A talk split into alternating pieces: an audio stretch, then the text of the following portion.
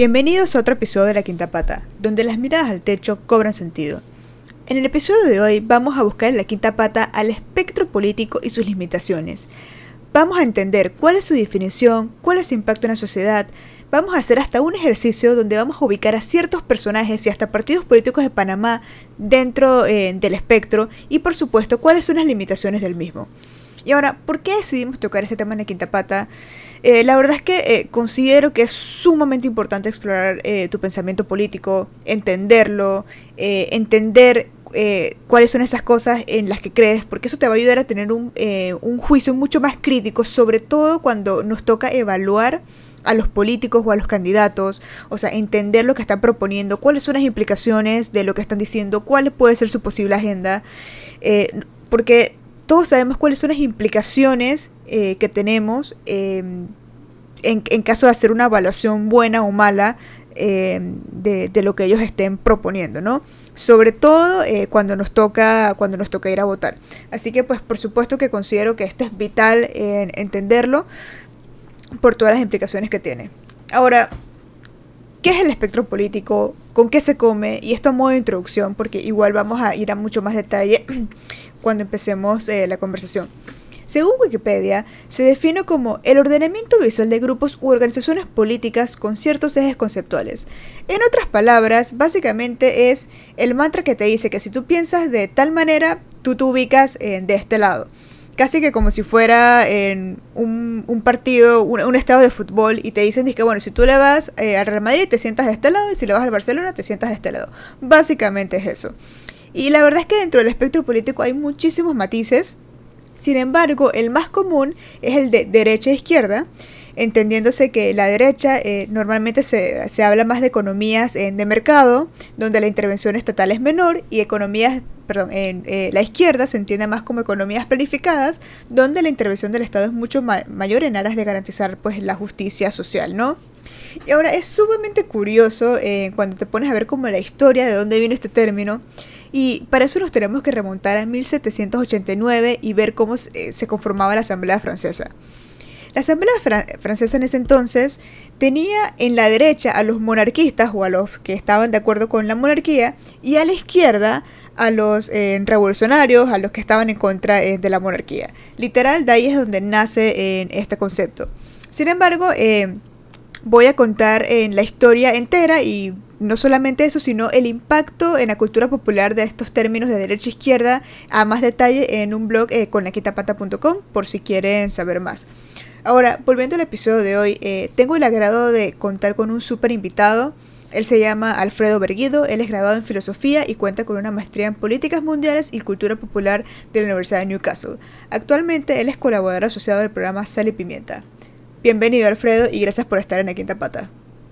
No, muchísimas gracias por invitarme a tu podcast. Eh, la verdad que muy emocionado de que, de que eh, me hayas querido tener como invitado para conversar sobre un tema que yo encuentro fascinante y que estoy seguro que la audiencia de tu podcast también encontrará fascinante, aunque sea para tener una, una discusión aquí y no llegar a encontrar la quinta pata, no creo que lo logremos, pero haremos el intento.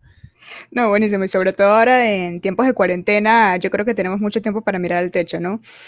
Eh, entonces, como ya, para entrar, luego de, luego de la introducción, yo te quería preguntar, o sea, ya mencionamos cuál es la definición del espectro político de Wikipedia, pero bueno, todos sabemos que, digamos, no es la fuente más eh, certera o oficial eh, del mundo. Entonces te quería preguntar, a nivel académico, ¿cuál es la definición del espectro político? me voy a permitir un momentito ir en una tangente solo por eso que acabas de decir, porque la gente... Wikipedia no es una mala fuente, ¿sabes? Lo que, lo que ocurre es que estamos, nos dicen muchas veces en las universidades y cosas y que no uses Wikipedia y yo creo que la gente asume que es no uses Wikipedia. No uses Wikipedia y uno asume que ah, debe ser porque es una mala fuente. Y no, lo que pasa es que Wikipedia no es una fuente primaria y obviamente cuando uno está haciendo trabajo académico en una universidad o en la escuela, la idea es que busques las fuentes primarias. Y una enciclopedia al final del día es una fuente secundaria que te dice que no sé quién dijo, no sé qué. Pero Wikipedia en realidad tiene una buena definición porque como muchas otras cosas, cuando no son temas controversiales que la gente está discutiendo en este momento, dice que si esto es así o asá, Wikipedia al final del día sus fuentes son fuentes académicas. Entonces, eh, la, definición de Wikipedia en sí no es mala. ¿eh? esta idea de que el, espectro político en sí es una manera nada más de, categorizar o de sistematizar diferentes ideologías y ponerlas eh, y, ordenarlas. Eso es lo que realmente es. Es, es, un, es un modelo, bueno, estoy diciendo un modelo, ahora vamos a entrar en que no hay tal cosa como un solo modelo. Es una manera de ordenar una serie de cosas que sabemos que existen, que son distintas ideologías o distintas ideas sobre cómo eh, se debe manejar el Estado, que al final eso es lo que entendemos por ideologías políticas. Claro. Eh, entonces, respecto a tu pregunta específica, ya cerrando esa pequeña tangente sobre Wikipedia. Importante. Eh, del punto de vista académico, lo, lo, más importante que pasa cuando uno va a cualquier universidad y das como introducción a ciencias políticas o, tomas alguna maestría en ciencias políticas, lo primero que te va a decir es que no hay tal cosa como el espectro político, el número único, el, el, único que existe, el que define cómo son todos. O sea, eso no, eso no es como la gravedad, que es una cosa que tú apuntas y dices, bueno, esta es la fuerza que rige el universo. El espectro político no funciona así. Eh, en, el, en, el, universo académico, de hecho, una de las grandes discusiones es que el, el, digamos, el espectro político más popular, que es esta idea de, derecha e izquierda, en una sola línea, en una sola dimensión, es un, es un modelo bastante limitado y, y, mucho de la investigación inicial eh, de los principios de la ciencia política ha sido como criticar las limitaciones de esa concepción tan sencilla que al final del día tiene una derivación histórica, que creo que ya, ya mencionaste anteriormente, que es que eh, o sea, viene de que alguien se acordó que cuando comenzó, ocurrió la Revolución Francesa y se formaron esa primera ah, asamblea, los que estaban a favor de la corona se sentaban a la derecha y los que estaban a favor de la revolución se sentaban a la izquierda. Y alguien entonces agarró ese, ese, esa decisión llamativa de sentarse de acuerdo a dos grupitos dentro de este espacio físico y extrapoló que bueno, que sí, que todas estas ideas que coinciden con uno con el otro, ¿por qué no las extrapolamos y las sacamos de ese contexto específico de, de, esa asamblea y tratamos de ver si aplica a toda una serie de otras cosas? Pues y ahí es donde surge como esa idea inicial de, de este momento como anecdótico de, ah, bueno, esto pasó en esta asamblea, veamos si se puede aplicar a otras cosas. Claro. Eh, o sea, literal, eh, casi, casi como un partido de fútbol, ¿no? O sea, los de, los de un equipo se sientan de este lado y los del otro del otro para que no, no se nos peleen, ¿no? O sea, no, 100%, o sea, eh, es, es, literal, es como un partido de fútbol. O sea, si nos vamos a la parte histórica, es precisamente eso lo que estaba ocurriendo, porque, porque la, la gran pregunta política en ese momento particular, durante la Revolución Francesa, era qué hacer con la monarquía. O sea, y, obviamente es una pregunta bastante abierta porque tiene que ver con cómo queremos que sea el Estado y quién debe ser el, de dónde debe emanar el poder, si debe ser la gente o si debe venir eh, consacrado del cielo. Yo creo que, a ver, es, una pregunta complicada. Desgraciadamente todas las cosas en la vida son complicadas. Las únicas respuestas fáciles son en las matemáticas, uno más uno igual a dos, ese tipo de cosas. Eh, pero yo creo que de alguna manera es indiscutible que sigue siendo relevante hablar de derecha e izquierda solo por el simple hecho de que, de que seguimos hablando del tema, pues de lo que lo tenemos presente. Y hay bastantes razones para eso. Yo, yo creo que la primera es que esto no es un concepto que se queda nada más, eh, digamos, en las aulas de las universidades y se habla entre académicos y nadie sabe de qué diablos están hablando ellos ahí arriba en su torre de marfil, sino que es algo que la persona que tiene como el concepto más básico de ciudadanía y, de política, igual comprende la idea de que o estás ubicado a la derecha y estás a favor del mercado libre y del capital, o estás ubicado a la izquierda y eres socialista slash comunista, Marx, Lenin, vive la revolución, camaradas, etc. Eh, y eso, digo, y hay razones muy particulares de por qué eso persiste en la imaginación popular de todos. Eh, por ejemplo, tenemos razones históricas, geopolíticas. Está eh, la división de Alemania después de la Segunda Guerra Mundial en, el lado oriental y en el lado occidental. Y dentro del lado oriental teníamos la ciudad de Berlín que también estaba en occidental y oriental. eh, que en realidad occidental y oriental ahí eran, eran digamos, eh, palabras código para eh, capitalista o comunista, o, del lado de, de, los, de, no puedo decir de los aliados, porque obviamente todos ellos eran los aliados, que eran los que ganaron la guerra, pero, pero del lado de los que consideraban que el Estado se debería manejar en base a ideas de libertad de mercado versus el lado que consideraba que el Estado se debería manejar en base a ideas de, un, de una centralización de, del manejo del mercado, que el mercado se debería manejar de, manera centralizada por el gobierno. Eh, y eso también se refleja, digamos, en la división de las Coreas, donde tienes también un choque entre, entre una China recientemente comunista y las fuerzas de, los Estados Unidos, que dividen de vuelta ese país en dos grupitos y eso persiste hasta el día de hoy. Ah, y cosas más macro que también influenciaron, digamos, las películas que veíamos y, y, la música que se produjo, los libros que se produjeron, como la Guerra Fría. Claro. Eh, que digo, todos hemos visto Rambo, todos hemos visto. Eh, digo, las películas de James Bond hasta tratan un poco sobre la Guerra Fría y, ilustran de alguna manera esas ideas de que hay un choque y tienes que estar en uno de los dos bandos, tienes que pertenecer a uno de los dos bandos. Entonces, en ese sentido, creo que sigue siendo relevante simplemente porque es, es una idea que sigue viva en la imaginación popular de todo el mundo. Sí, yo creo como, o sea, como lo estás mencionando, la verdad es que es innegable eh, la presencia del concepto de derecha e izquierda en el pop culture, o sea, como bien eh, lo mencionas, o sea, casi que llega hasta un punto que puede ser hasta algo visceral cuando uno ve las, las discusiones o vas y sales ahí con tu suéter, no sé, del Che Guevara, por poner algún ejemplo. O sea, sigue siendo algo eh, sumamente relevante. Ahora, para alguien que no está tan empapado em, con el tema, o sea, con los conceptos, pero se hace esa pregunta como, a ver, eh, e, entiendo que esto es eh, parte de las ideologías políticas, eh, más Estado, menos Estado, ¿cómo podríamos calificar personas o sea, que están dentro del juego político hoy en día como para ayudar a esa persona a, visualizar, ¿no? Por ejemplo, Barack Obama, ¿tú cómo lo definirías en el espectro político? Ok, esa, esa, es interesante y particularmente porque estamos hablando de los Estados Unidos. Y hay, hay, dos, hay dos respuestas que te puedo dar. Te puedo dar la respuesta facilita, que es que Obama está a la izquierda en el espectro. Y te puedo dar la respuesta compleja, que es, que es a la izquierda del espectro de los Estados Unidos. Y eso, es súper importante mencionarlo. Y eso es, importante y eso es súper importante porque los, los digamos, los espectros políticos cambian en base a, la, cultura, digamos, eh, en la que se ponderan. Eh, entonces hay una idea eh, que no es exactamente de política, pero que ayuda bastante a la política, que se llama, no sé si lo conoces, la ventana de Overton. No, no la conozco. Ok, so la ventana de Overton asume de, salida que hay tal cosa como un espectro unidimensional político.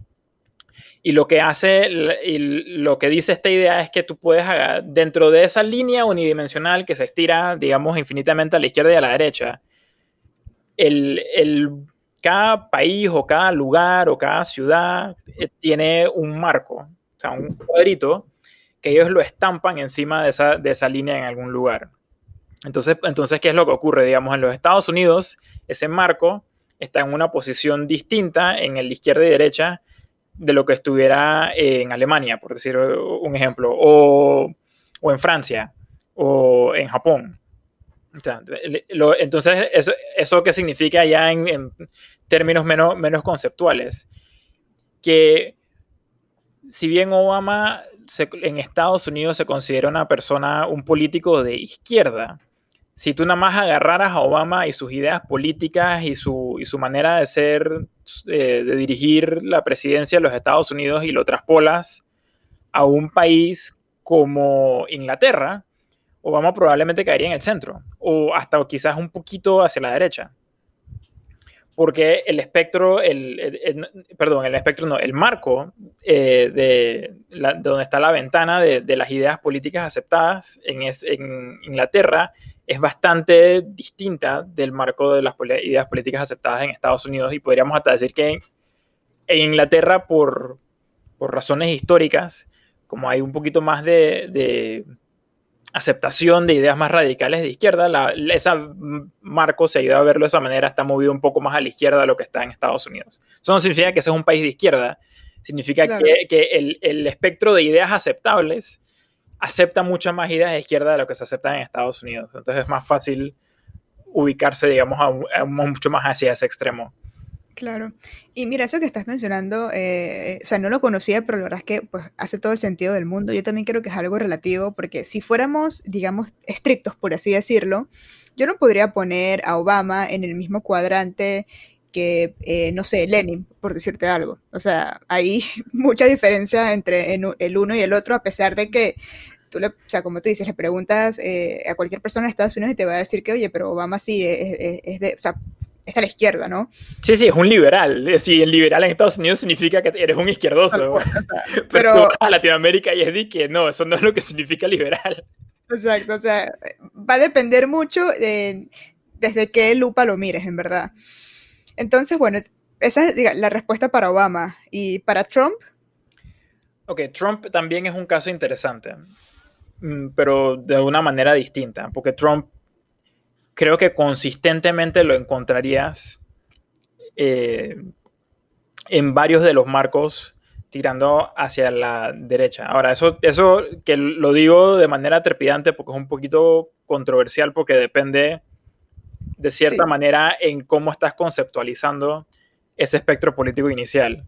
Claro. Eh, entonces, yo, partiendo de que estamos hablando de ese espectro político, es una, es una sola dimensión, una sola línea que se mueve de izquierda a derecha, que era como lo planteaba, digamos, los pensadores de la escuela de Frankfurt.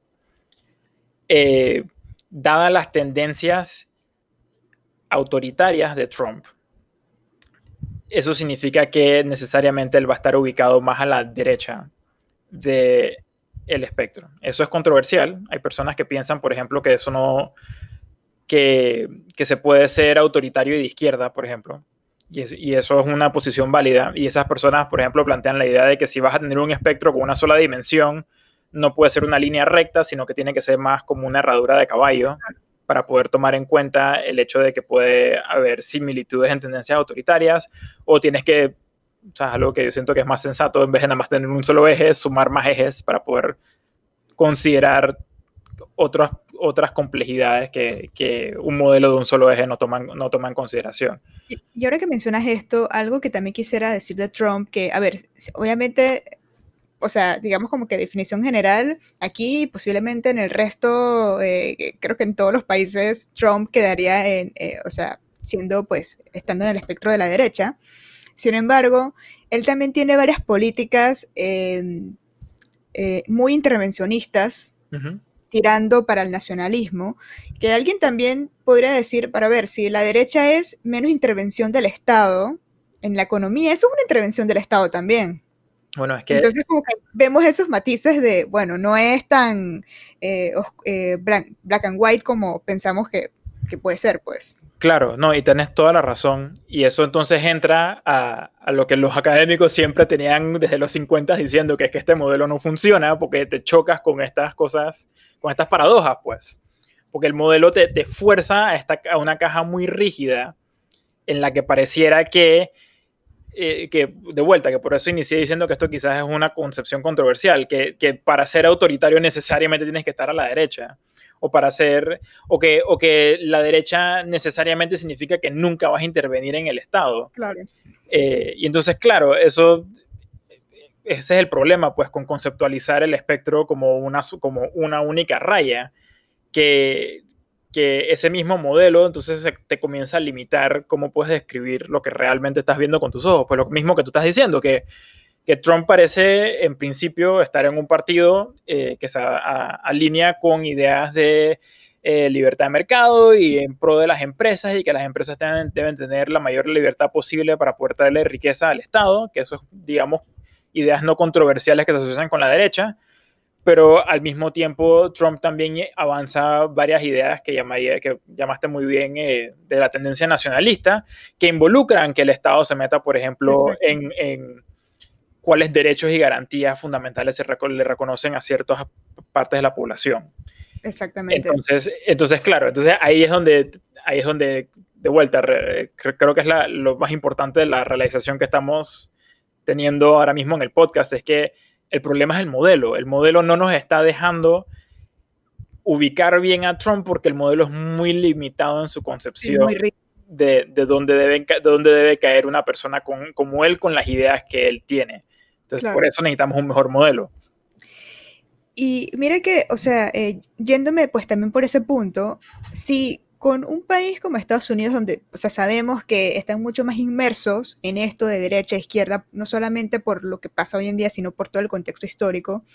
¿Qué pasa en un país eh, como Panamá, donde uno escucha comúnmente es que aquí los partidos no tienen ideología política? O sea, yo, yo creo que sería interesante que hiciéramos como un ejercicio de, o sea, de, vamos a ubicar los tres partidos eh, más grandes dentro del espectro político a modo como de entender. Pues sabemos que hay sus, limitaciones y demás, pero por ejemplo, em, el PRD dentro del espectro político de derecha e izquierda, para vamos a, quedarnos ahí que pues es, el más común, ¿dónde queda parado?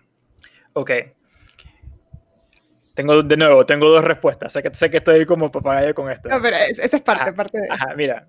Si tú, si tú entras si tú eres una persona que nunca ha vivido en Panamá y tú vas y tú dices, ok, el PRD, vamos a buscar su documentación, ¿qué dicen sus estatutos?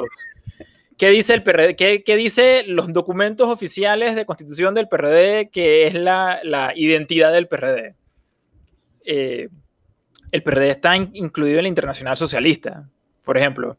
Entonces, en, en, teoría, según los documentos internos del PRD, el PRD debería ser un partido ubicado donde sea que estemos, en el, en, tengamos la ventana de Overton en Panamá hacia la izquierda. Exacto. Eso es la teoría, ¿verdad? ¿Qué vemos en la práctica? Y, aquí tengo, tengo, que hacer la pequeñísima salvedad nada más de que, de que esto es específicamente de post-invasión, post-dictadura, post-1989. Vamos a, exacto. Vamos a ubicar, hay que ubicarse en el tiempo porque si no esto se vuelve demasiado difícil de, de analizar. Eh, bajo eh, Ernesto Pérez, el gobierno de Ernesto Pérez Valladares, que era un gobierno del Partido Revolucionario Democrático, se procedió con la, privatización de una serie de empresas que hasta ese momento eran propiedad del Estado. Eso es una medida que, digamos, eh, académicamente se asocia con la derecha. Eh, el Partido Revolucionario Democrático durante la presidencia de Martín Torrijos, redefinió varias de las normas que rigen a la Caja del Seguro Social, en particular el tema de eh, las jubilaciones, las pensiones, perdón, y creó un sistema, eh, lo que le llaman el sistema mixto, que, no me voy a meter mucho en ese detalle porque tampoco soy, soy un experto, pero, pero ese nuevo modelo que introdujo Martín Torrijos Espino eh, no, sí, como, como presidente del Partido Revolucionario, eh, como presidente de Panamá desde el Partido Revolucionario Democrático, que acabamos de decir que según sus estatutos es de izquierda, son políticas públicas que se asocian con la derecha a nivel académico. Y, digo, y ni entrar con que mucha de la membresía actual, la membresía que decide muchas de las políticas dentro de ese partido, son grandes empresarios del país. Son personas que tienen muchos, que tienen por tomar prestado por un momento el, el, lenguaje eh, marxista, son personas que tienen intereses económicos importantes. Entonces, es como extraño, pues, porque, porque por un lado el partido en papel te dice que es una cosa, pero en la práctica apunta a todo lo contrario. Exacto, y al final eso es lo que importa. Y de hecho, cuando eh, me acuerdo cuando estábamos eh, en, en, las últimas, las últimas elecciones, eh, cuando tú le preguntabas a la gente por quién iba a votar, o sea, muchas veces yo escuchaba, yo voy a votar por Nito porque el PRD es un partido que sabe mover la economía, o sea, haciendo énfasis en que es bastante pro empresa, tal cual por lo que tú, por lo que mencionaste, a pesar de que está inscrito, o sea, como un partido de izquierda, en teoría. Al, día de hoy todavía está en la Internacional Socialista. O sea, y eso no creo que les dé por salirse. Entonces, bueno, yo creo que está como claro, el PRD realmente a dónde, a dónde pertenece. Eh, ¿Y el panameñismo, a dónde lo ubicas? Panameñismo es todavía más extraño. A mí me cuesta muchísimo, o sea, de verdad. Sí. Eh, yo, yo, creo que lo, la mejor pista que tenemos de cómo ubicar al panameñismo, eh, sin meternos en toda la historia de, de, digamos, la, la, figura central del panameñismo, que es Arnulfo Arias, y el hecho de que fue embajador en Alemania en los 40 y, en los 30, perdón, y todo ese tema, y de dónde atrajo, de cuál es donde importó muchas de sus ideas. Eh, el panameñismo hoy día, bajo la presidencia de José Isabel Blandón, se metieron en, ¿cómo se llama esta agrupación internacional? ¿No es la misma que el PRD? No, no, no, no, no, es la misma que el, es la democracia cristiana internacional, pero hoy día tienen otro nombre. Ah, eh, que, que, es curioso, porque digamos de este lado del Atlántico, eh, en, en, Estados Unidos y en América Latina, tú asociarías esa clase de agrupación con, digamos, centro izquierda, por así decirlo. Pero en Europa eso se considera una agrupación de centro derecha sea, esta es la misma agrupación en la que está, por ejemplo, Angela Merkel. Y Angela Merkel se considera eh, en Alemania una eh, líder conservadora. Que, es como medio chocante desde el punto de vista del lado de acá del Atlántico, porque es como que, como que conservadora, sí, o sea, no, se es para nada como los conservadores que tenemos del lado de acá. Pero la ventana, la ventana. La ventana, la ventana allá es distinta, el espectro allá es distinto, las, las expectativas de cada uno de los lados del espectro son distintas. Claro. Eh, pero si entonces el panamismo decidió eh, creo que en respuesta a la, crítica de muchos, en la que me incluyo yo, de que los partidos políticos en Panamá no tienen ideologías claras, decidió inscribirse en esta agrupación internacional como para tratar de comenzar a definir, bueno, cuál es la ideología del panameñismo en Panamá. Entonces, en base a eso, voy a, atreverme a la pequeña osadía de decir que en Panamá el panameñismo ahora mismo es un partido de centro izquierda. Y bueno, eh, yo, estoy de acuerdo también pues con esa definición. Eh, también hablando un poquito de la práctica, o sea, hay que recordar que en el gobierno de Varela, eh, él, una de sus políticas fue lo del control de precios, que claramente históricamente es una, es una política normalmente de gobiernos de izquierda, ¿no? Sí. Entonces, una política de regulación del mercado. Que, el gobierno de, de, Varela era de izquierda, pero es una política de izquierda. sí, las acciones que tenemos para jugar parecen sugerir que, se ubicarían más a, la izquierda de, dentro del espectro panameño, por, lo menos. Pero no, no, no mucho. Lo, llamativo, lo otro llamativo, y aquí sí hay que incluir, digamos, a, a Mireia Moscoso también y a, a Guillermo Endara, eh, que son los únicos otros presidentes después de la dictadura que hemos tenido del partido panameñista, es que siempre parece haber habido una preocupación por el, aspecto social dentro del partido panameñista, y eso, digamos que preocuparse por el aspecto social de alguna manera automáticamente te mueve un poquito hacia la izquierda, pero no, no ha sido una preocupación, digamos, integral. No es, hay problemas sociales, así que el Estado debe entrar y debe, encargar, de encargarse de resolver esos problemas sociales. Es, hay problemas sociales, así que debemos tomar iniciativas de políticas públicas para abordarlos que pueden incluir la participación del sector privado o no, dependiendo de cada situación. Entonces, por eso, por eso de vuelta, yo, yo creo que lo, lo relativamente más atinado que se puede decir hoy día es que el panameñismo está dentro de Panamá en el centro izquierdo. Sí, yo, yo estaría también de acuerdo, pues, como, como mencioné, con esa definición. Y por último, cambio democrático. Ah, cambio democrático. Eh, déjame ponerlo así. Cambio democrático tiene se está despojando de eso ahora mismo, pero, pero todavía tiene una figura de líder supremo, que esas son las palabras exactas que han usado algunos miembros de ese partido, eh, que es un gran empresario de supermercados de este país.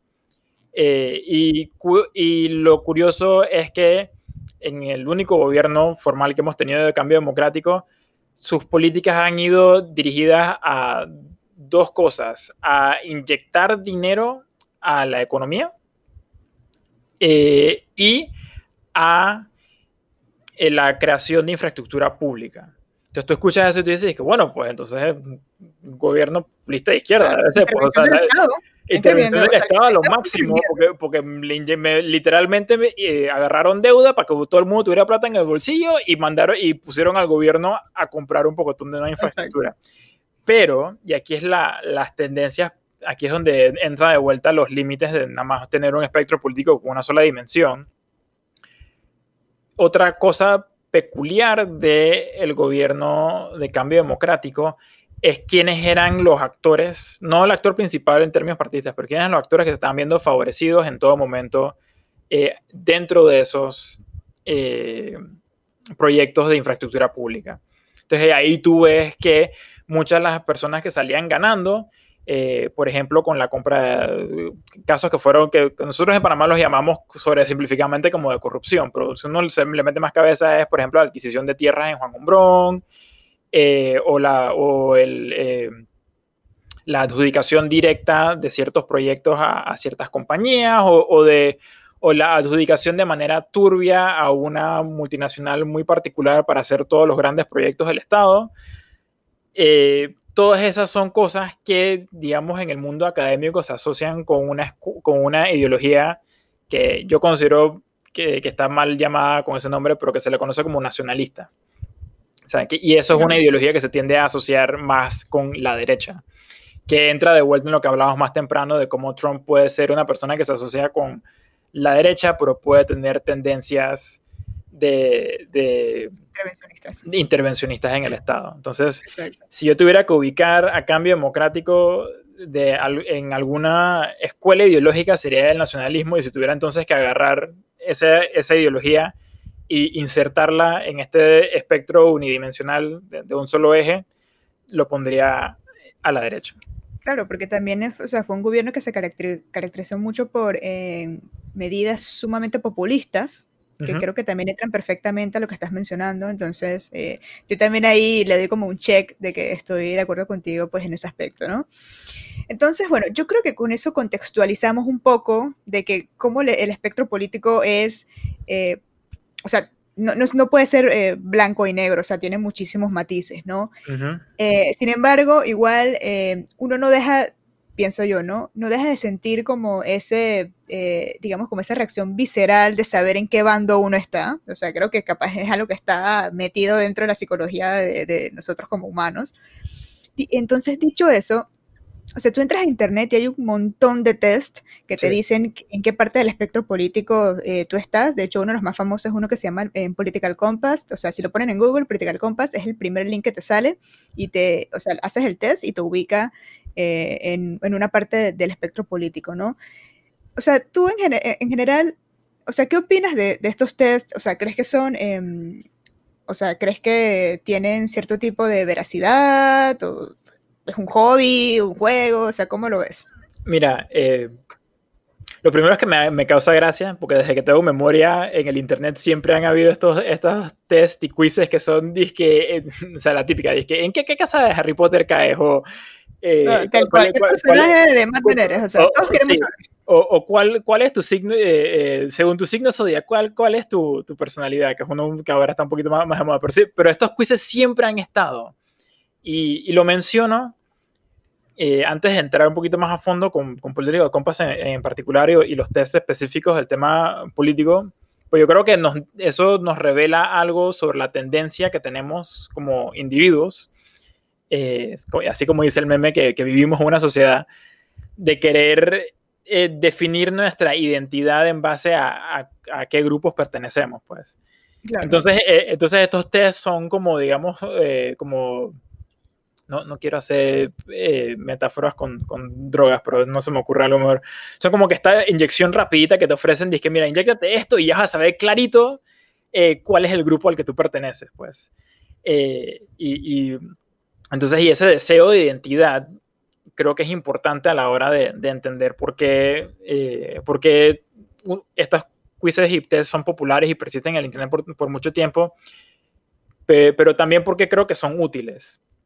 Eh, y eso me hace pensar en particular en un libro que, que, a mí me gusta mucho y que tuve oportunidad de leer en la maestría eh, de un pensador que se llama Benedict Anderson, que estaba tratando de escribir una, digamos, como una teoría general de, de del nacionalismo en, en, su sentido, no en el sentido de la ideología política que mencioné más temprano, pero sino en el sentido de cómo es que las naciones, que, o sea, qué es lo que es una nación y cómo es que se entiende que un grupo de personas que viven en un pedazo de tierra todos dicen yo soy panameño. O sea, ¿cómo, cómo ocurre eso? Pues.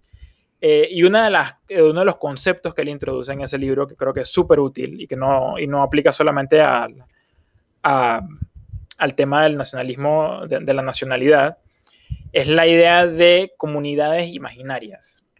¿Y eso qué significa rapidito para, beneficio de, de, todos los que nos están oyendo en el podcast?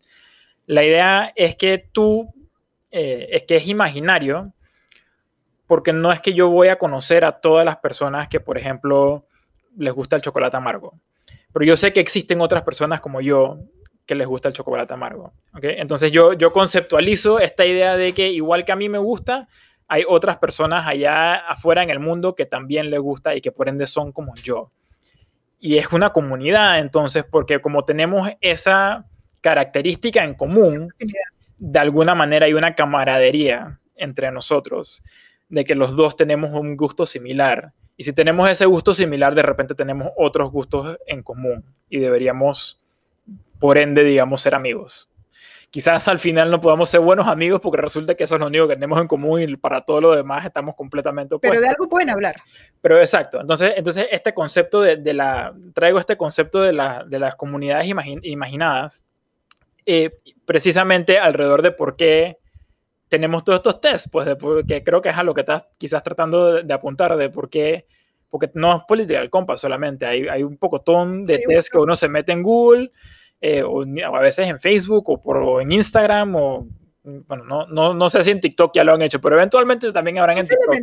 seguro si uno busca lo encuentra. Algún TikTok saldrá de eso también, donde te dicen ni que salta a la derecha o a la izquierda, dependiendo de si estás de acuerdo con esta idea.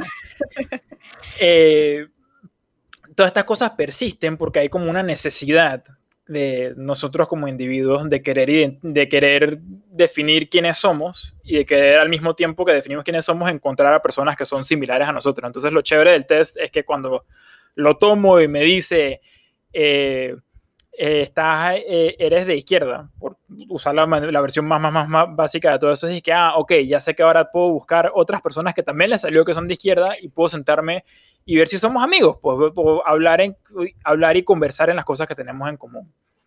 Eh, entonces sí, yo creo, que, yo creo que eso es el por qué persisten estos tests. Ahora, pero yo creo que tu verdadera pregunta más de fondo era si sirven de algo.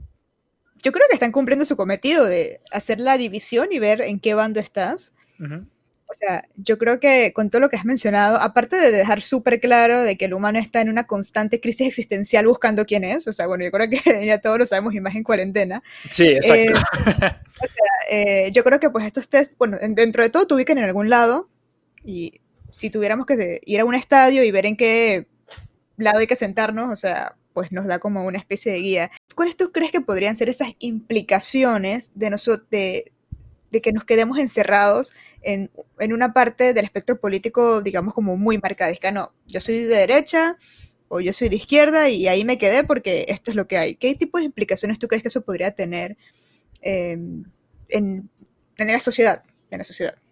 Digo, eh, esto es más o menos lo que estábamos aludiendo eh, más temprano con el hecho de que vas y te haces el test y el test te dice eres esto y tú dices, ah, perfecto, ya el test en el internet me dijo que soy, ya no me tengo que preocupar más, ya resolví esa parte de mi vida, ahora puedo dedicarme a, otra cosa. Eh, y eso sí, eso sería una implicación terrible, pienso yo, porque, porque de alguna manera si entraste con esa mentalidad o si quedaste con esa mentalidad, eh, te perdiste de vista dos cosas importantes. La, primera, que es lo que he tratado de, insistir desde el principio, es que estos son modelos. Entonces, esto es que alguien agarró cosas que sabemos que existen. O sea, sabemos que existen personas que piensan que el Estado debe ser controlado por el gobierno y sabemos que existen que personas que piensan que el Estado no debe meterse y debe ser el, el mercado libre el que lo opera. Sabemos que hay personas que piensan que el mejor Estado es uno que se concentra el poder en una sola persona que sabe las cosas que hay que hacer y cómo hay que hacerlas. Y sabemos que hay personas que piensan lo contrario, que, que la mejor manera de llevar un gobierno es separar el poder lo más posible y dejar que cada individuo de alguna manera ayude a marcar como ese destino eh, en conjunto de todas las personas. O sea, sabemos que todas esas ideas existen y muchísimas otras ideas que no estoy mencionando eh, ahora mismo. Y el espectro político realmente lo que es una herramienta simplemente para agarrar y decir que, bueno, sabemos que ya sabemos que todas esas cosas existen porque sabemos que allá afuera hay gente que cree en esto.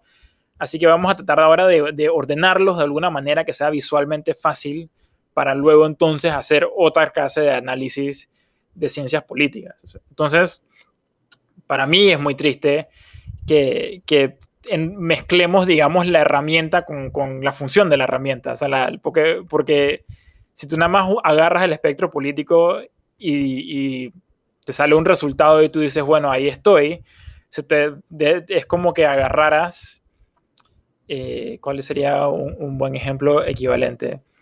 Es como si digamos que, eh, que, vas y te compras un Ford y entonces el Ford viene con una calcomanía que dice, que bueno, y todos los usuarios que compran Ford eh, son pro empresa, entonces tú dices que bueno, ya resolví esa parte de mi vida, yo compré Ford, así que ahora soy pro empresa. Y es como que no, no, no tiene que ver una cosa con la otra. Tú puedes, tú como persona, eh, lo que deberías hacer es constantemente buscar por qué piensas las cosas que piensas. Y yo creo que eso, eso es el ideal y eso es lo que, eh, la verdadera implicación que deberíamos no, no la implicación, pero lo que verdaderamente deberíamos aspirar a conseguir eh, con estos test es que cuando te salga el resultado, lo que te iba a decir es que, ok, si estoy de este lado eh, y este lado significa esto, eso y aquello, yo realmente me siento así sobre, eh, sobre si la prostitución debe ser legal o no, por decir una, una pregunta que a veces sale en estos tests o yo o, y si la respuesta es, eh, y sea cual sea la respuesta, perdón, entonces decir, bueno, ¿y por qué creo eso? ¿Cuáles son las razones que me llevaron a esa conclusión? Eh, porque creo que entonces ahí es donde tú puedes darte la vuelta y, y decirle entonces a otra gente que no, no es nada más que yo soy de derecha a izquierda, sino que yo creo estas cosas fervientemente por estas razones. Y ahí pienso yo que realmente es donde, de alguna manera, eh, realmente encuentras cuál es tu identidad eh, política. Y, bueno, y ahí me adelanté un poquito. Sí, ahí, ahí eh, ¿cómo, decirlo? Eh, o sea, yo creo que estás, o sea, 100%, 100 no es cierto. O sea, las implicaciones, obviamente, si uno se queda ahí, es pues, pues, claramente no pensar un poco más allá. Sin embargo, y, igual lo, mencionamos durante el podcast, es, una, es, como una entrada también, ¿no? a, que hayan conversaciones y uno se ponga a investigar más, ¿no? Y como última pregunta y para cerrar, em, alguien, que, alguien que solamente, digamos, está un poco eh, familiarizado con el concepto de derecha, izquierda y ahora escuchando esto quiere saber más, quiere como desafiarse y quiere quitarse estos vallas, por así decirlo. Em, ¿tú, tú, o sea, ¿Tú qué fuentes le recomendarías eh, a esa persona, no sé, para que lea, para que vea, o algo que, les, algo que les pudieras comentar para que ellos empiecen, digamos, su camino a seguir buscándose, por así decirlo. Sí. Eh, mira, ahí, la respuesta eh, trillada y que yo creo que todo el mundo de alguna manera ya supone que es que, es que, bueno, tienes que sentarte y tienes que leer a todos los pensadores que son los fundamentos de muchas de estas escuelas. O sea, sí, ni modo. Hay que ir y hay que leer sobre, sobre John Locke, sobre Adam Smith, sobre John Stuart Mill, sobre Thomas Hobbes, sobre von Hayek, sobre Marx, sobre Lenin, sobre Gramsci, eh, Kropotkin, Rousseau, Mussolini. El fascismo salió de algún lado también. Eh, hay que leerse a todos estos pensadores. Pero, pero mira, yo, yo entiendo que eso no es como que realístico yo, a mí me encanta leer, por ejemplo, yo soy una persona bastante académica, pero hasta yo no, me, no puedo decir sinceramente que me he leído a todas estas personas que, que acabo de mencionar. No he leído su obra completa y puedo decirte perfectamente, dije, este piensa este y este piensa esto y este piensa esto y este piensa esto. Y bueno, después de que ya vi toda la selección de pensadores y que ha tenido la historia humana relevantes, entonces de ahí fue, dije, bueno, elegí este. Eso no, no, es, no es realístico. Eh, entonces, eso me lleva como a dos cosas. Eh, la primera, un poquito eh, más de fondo, es que, y esto se conecta con lo que estaba diciendo más temprano, yo invitaría a los oyentes del podcast a que no se preocupen tanto por, por la idea de estar parcializados. Yo creo que a veces nos, nos enredamos en las patas de los caballos, que es distinto buscar la quinta pata. nos enredamos en las patas de los caballos en pensar que tenemos que ser como jueces y tenemos que ser 100% imparciales porque vamos a tomar decisiones en nombre del Estado. No, no. es normal que las personas estén parcializadas de alguna manera hacia idea X o idea Y. Eso es, eso es lo natural, eso es lo, lo que se espera en realidad. eh, de los diferentes ciudadanos en, un país, que, tengas ideas específicas y, como dije más temprano, que no solamente las tengas, pero que seas capaz de eh, defenderlas. Eh, ante el resto de las personas, que, que, que, tú, que no sea algo que tú crees nada más de manera floja, porque es que mi papá también pensaba eso, o mi mamá pensaba eso, o mi profesor alguna vez me dijo en la escuela esto, sino que realmente sean ideas que hayas internalizado y que estás dispuesto a salir eh, por, por, de vuelta, por ponernos románticos, salir a la calle a defender si es necesario. Eh, eso por un lado. Entonces, tomando en cuenta eso y tomando en cuenta que si bien es bueno, lo, ideal sería que fueran y se sentaran a todas estas personas y tuvieran como el catálogo completo de todas las ideas que han existido, teniendo en cuenta que eso no es realmente factible para todo el mundo. La, la recomendación útil que les voy a hacer a todos es eh, que así como están oyendo este podcast, busquen otro podcast que se llama Philosophize This, eh, que, lo que lo que tiene chévere ese podcast es que le dedica cada episodio a algún pensador diferente. Y, no, se, no se estresen porque es un podcast de filosofía, porque al final del día lo que va a hacer es introducirles las ideas de cada pensador. Entonces, busquen ese podcast en la plataforma que ustedes prefieran eh, y busquen los títulos y busquen los nombres y el nombre que les llame la atención, escúchense esos episodios, son episodios de 20 minutos. Y si resulta que lo que escucharon, que son introducciones a las ideas, les llamó la atención, entonces entren a Google y entren a Amazon y busquen el libro de esta persona y para entrarle un poquito más a fondo a qué fue lo que pensaba y por qué lo pensaba y busquen videos, etcétera, etcétera, etcétera. Creo que eso es como la, a nivel práctico, creo que esa es la mejor recomendación que puedo dar de, un punto de partida de dónde comenzar para ir empapándote y buscando, que, ah, ok, me interesa saber más de esto, vamos a ver si, estoy, si realmente estoy de acuerdo con lo que oí o no. Vamos a leer un poquito más. Me parece, me parece una excelente recomendación y, o sea, de verdad que cuando uno empieza a entender un poco más del tema, también empieza a ver eh, cómo eso, o sea, cómo lo encuentras en todos lados, ¿no?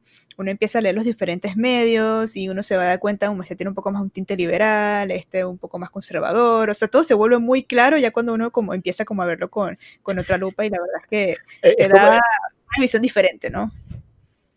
O sea, ya es, es otra cosa. Entonces, excelente, excelente recomendación. Eh, Alfredo, muchísimas gracias por estar acá en la Quinta Pata. O sea, la verdad es que la discusión fue buenísima. Eh, súper encantada de tener el programa. Sí, muchísimas gracias de vuelta por, por invitarme y, disfruté esta conversación eh, bastante y, y, ojalá de repente podamos tener otros episodios. Yo feliz de discutir otros temas súper, súper interesantes como este. Muchísimas gracias por haber escuchado el episodio de hoy. Espero que les haya gustado. Eh, si quieren ver eh, más contenido, pueden visitarnos en nuestra página web conlaquintapata.com o en Instagram at. Y ahora, como es de costumbre, esto no termina aquí y es que para el siguiente episodio vamos a tener a Miguel Crovari dentro del programa.